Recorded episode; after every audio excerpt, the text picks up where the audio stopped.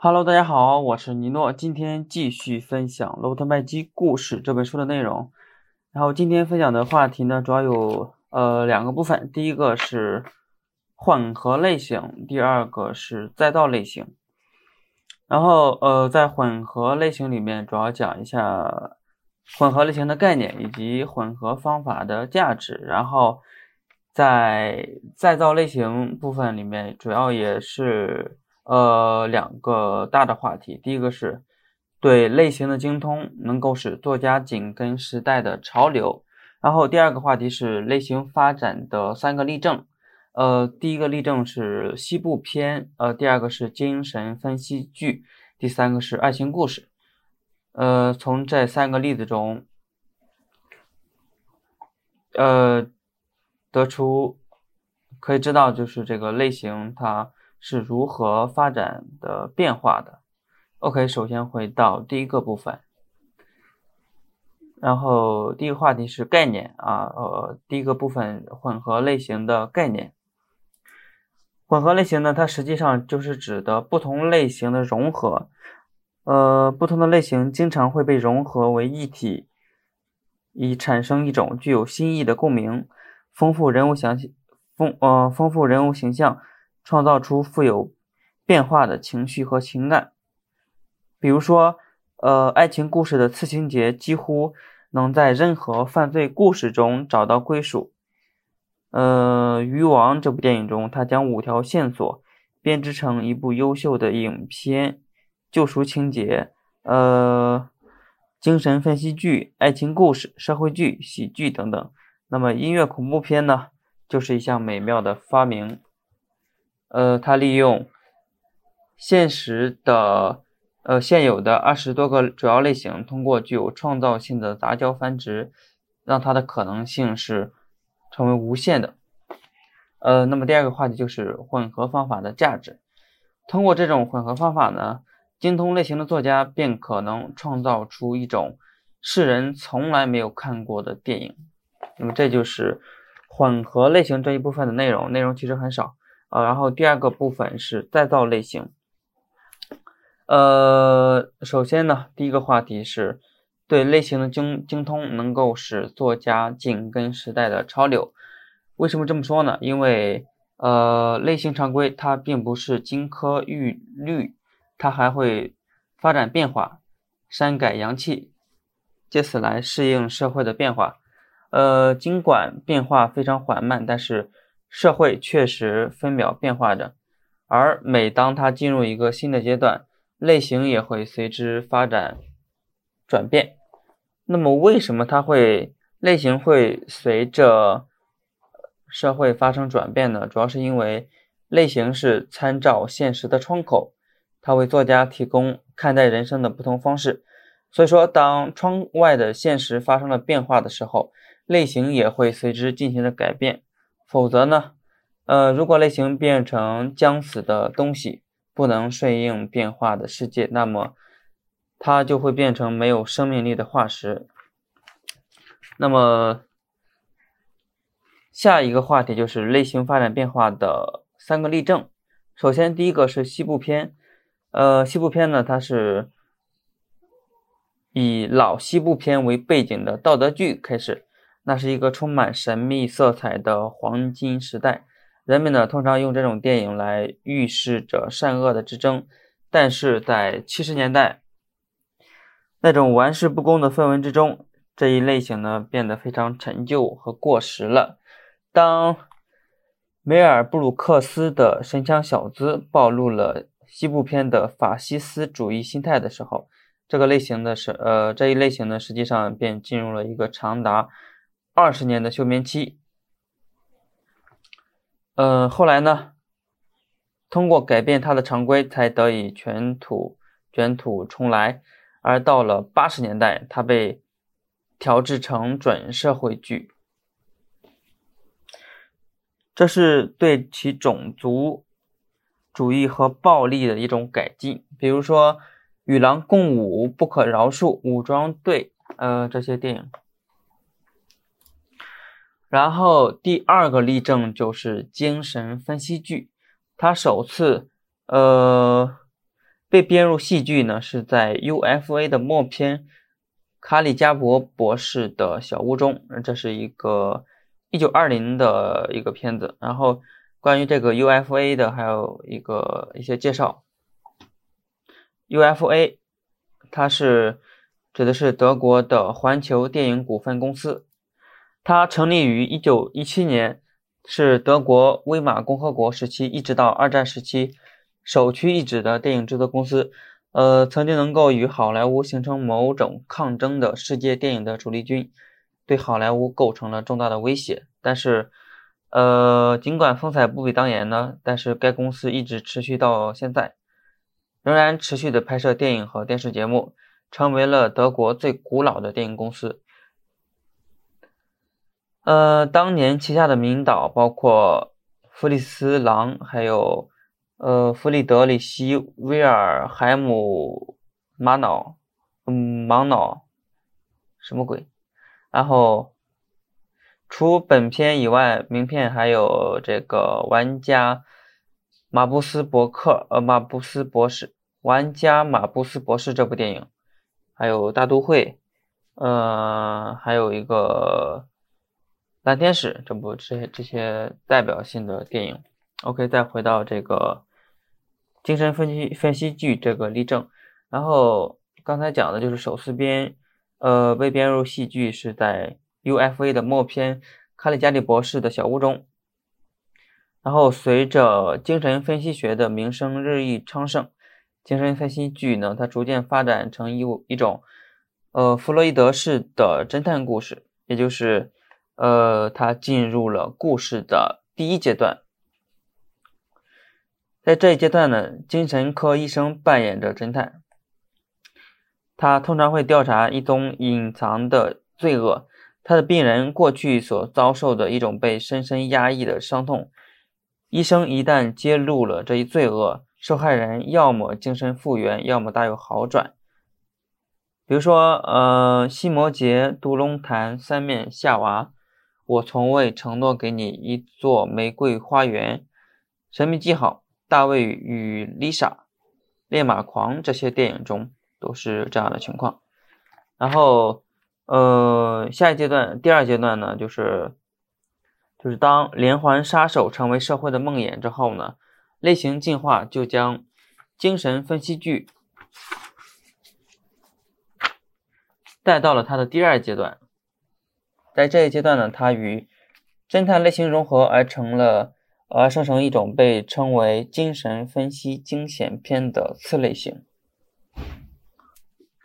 然后在这种影片之中呢，警察他成为了业余精神科的医生，他对精神变态的凶手穷追不舍，而最后呢，是否将其绳之于法，这个往往会取决于这个侦探侦探对疯子的精神分析。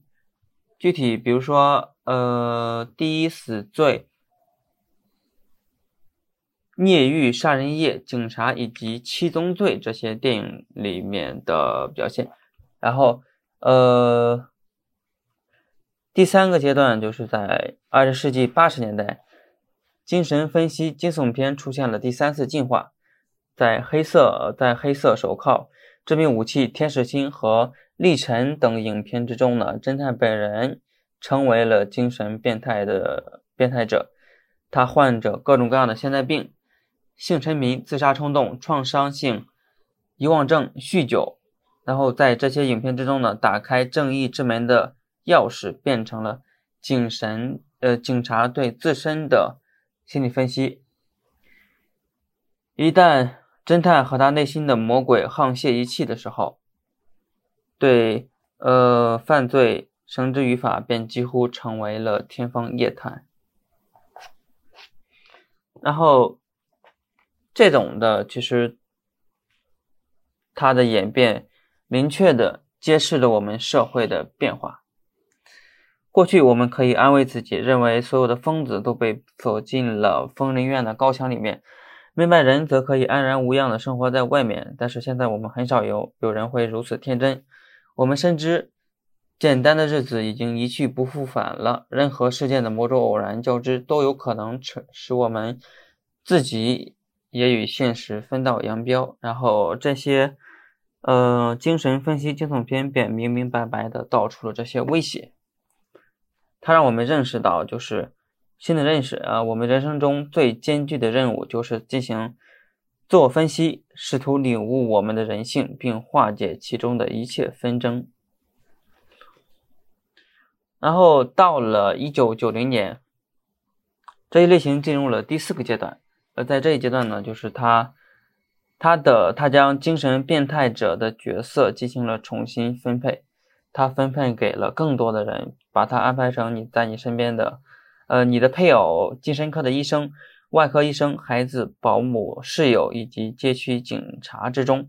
那么这些影片呢，它其实是利用了公众。共有的多疑和妄想大做文章，因为我们会从中发现，生活中最亲密的人，我们必须信任的人，那些我们希望将会保护我们的人，却是精神变态者。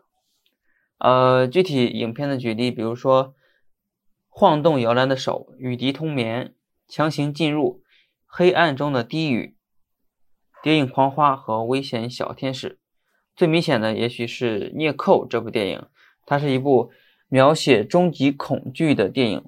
它对你，呃，最最亲近的人，你自己的恐惧。还有什么样的恐怖是能够比这样能够？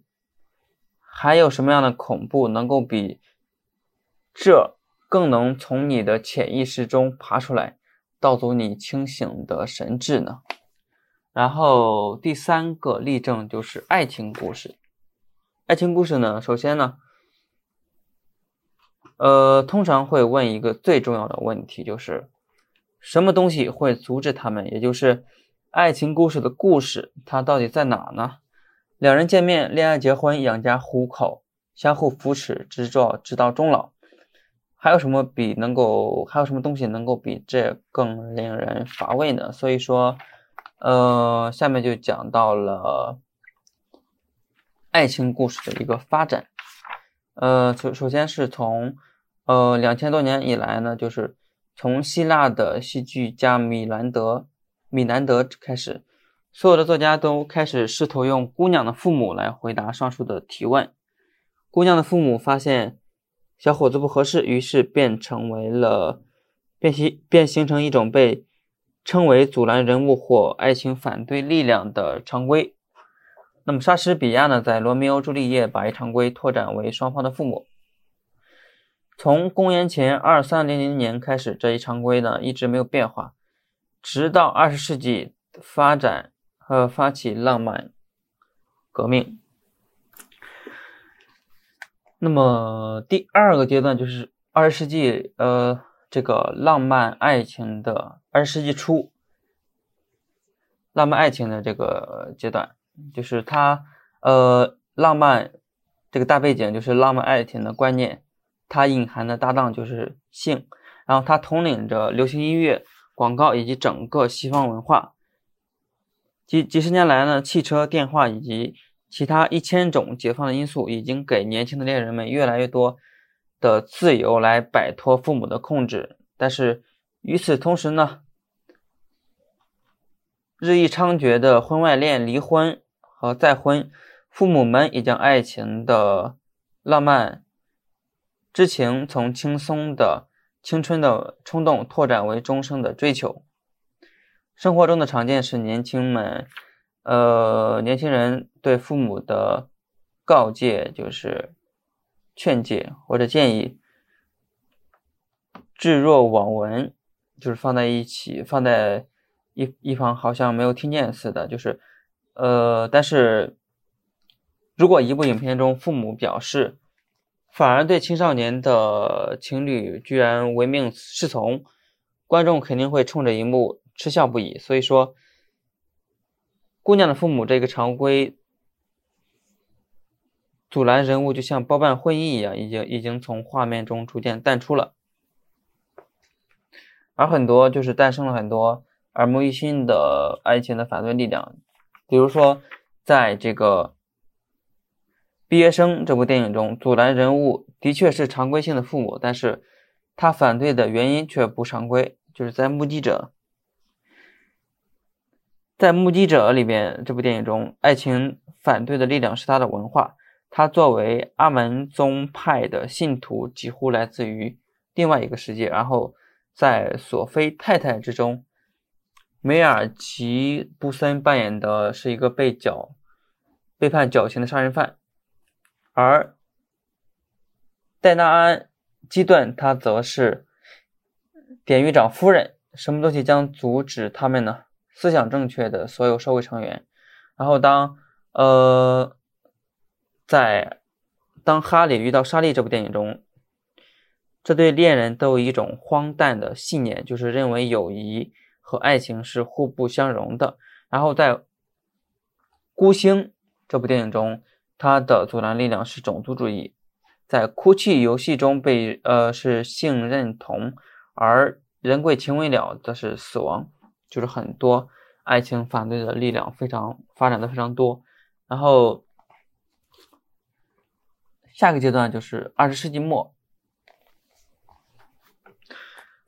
那种对爱呃浪漫主义之前的狂热追求已经走到了穷途末路，末路，它蜕变成了深深的萎靡。所以说，它为爱情带来了一种阴暗的怀疑怀疑主义的态度。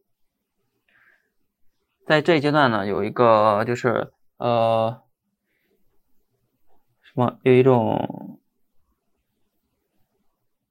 低落，呃，低落结局的崛起，它的流行程度非常之高。比如说，《危险关系》《廊桥遗梦》《告别有晴天》《夫妻们》这些电影中，然后他们都是呃二十世纪九十年代的电影。然后在《离开拉斯维加斯》中，他本是本应该是一个具有自杀倾向的酒鬼。萨拉是一个受虐狂的妓女，他们的爱情的应该是。命中无缘的这些影片表明呢，人们已经越来越强烈的意识到，永恒的爱情其实即使并不完全可能，也是希望灭亡的。那么，为了达到一种上演的结局呢，一些最近的影片已经将这一类型重新锻造成一种渴望的故事。那么，上面讲的就是一种。呃，低落结局的故事，呃，第二种就是渴望故事，男女邂逅必须在故事讲述的初期出现，这是一条常规，然后随之带来的就是爱情的考验、磨难和胜利。但是在西雅图不眠夜和红色，它却以男女相会作为结局，观众们一直在看着。呃，等待着看着这些恋人的命运在际遇的手中被如何安排，通过巧妙的、巧妙的将恋人的见面延迟到高潮的时候的实现，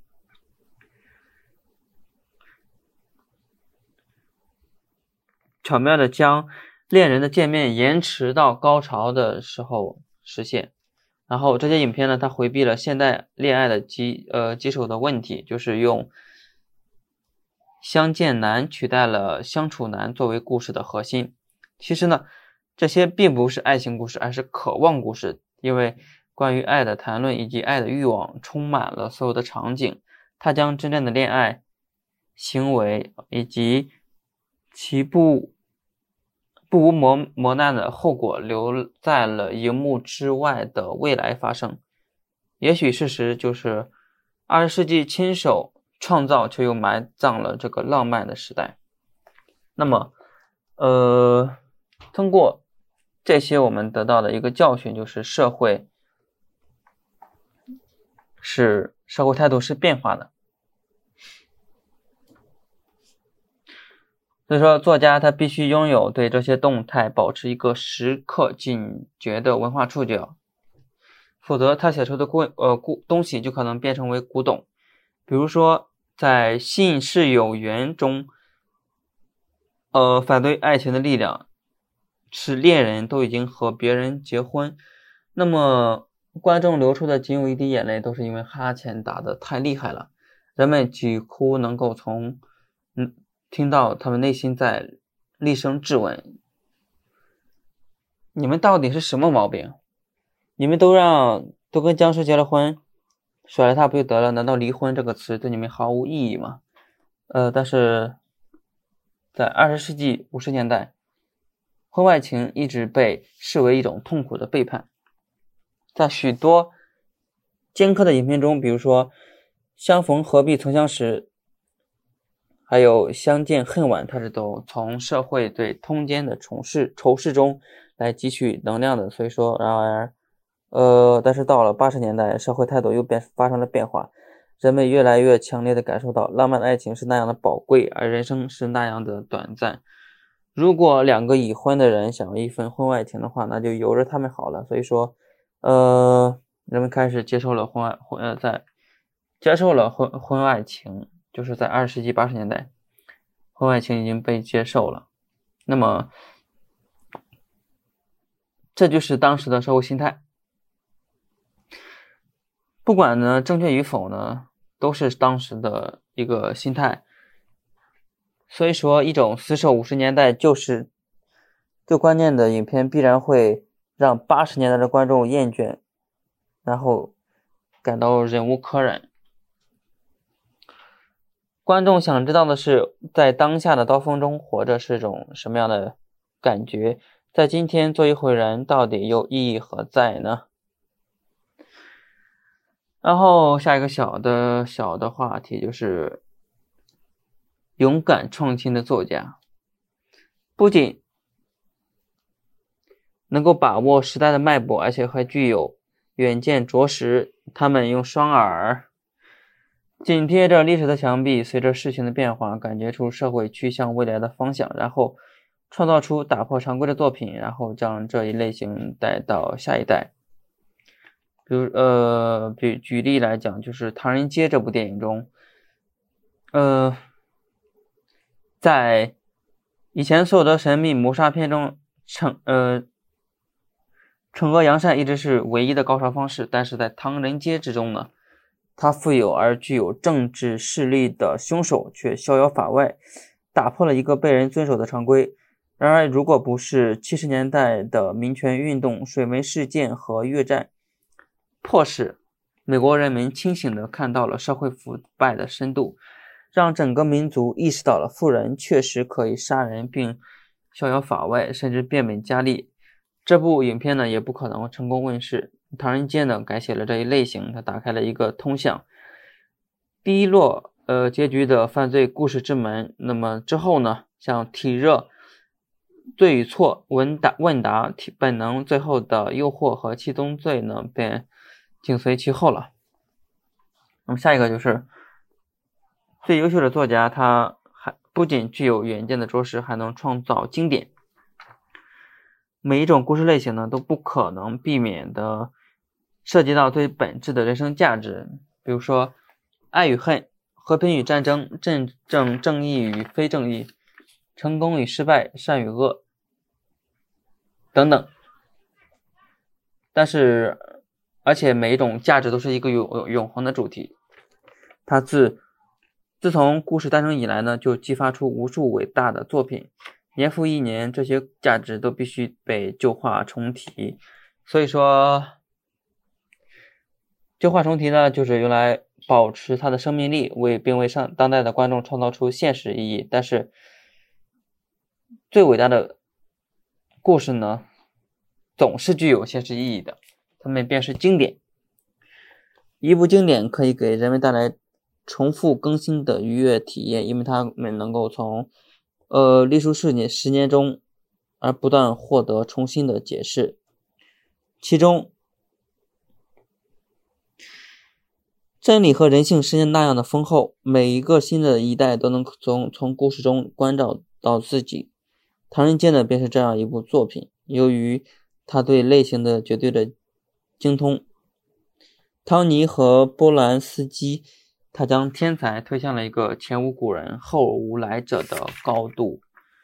啊，那么这就这就是呃爱情故事的这部分的例证。OK。这就是本期播客的主要内容。我们主要讲了两种两种类型，一个是混合类型，然后一个是呃再造类型。OK，今天就到这吧，拜拜。